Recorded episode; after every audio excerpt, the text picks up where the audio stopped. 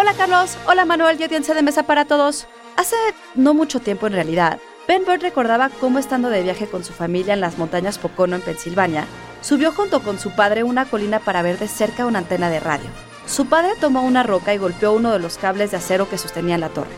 Y el ruido que produjo sonó, pensó él, como debía sonar una pistola láser. Psy Institute. Masterpiece, your life.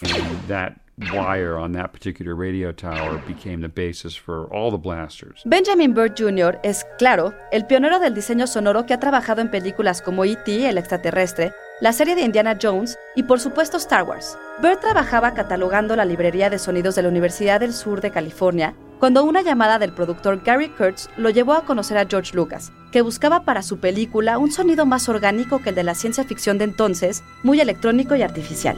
El zumbido del sable de luz fue lo primero que escuchó en su mente cuando leyó el guion. Le recordaba el motor del proyector de cine de la escuela, combinado con el feedback de una tele descompuesta. This is the projector motor hum. And then this is the, the sound of the picture tube.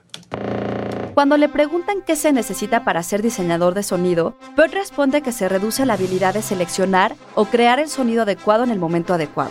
Y usar sonidos del mundo real ayuda a crear la ilusión de que las fantasías pueden ser realidad.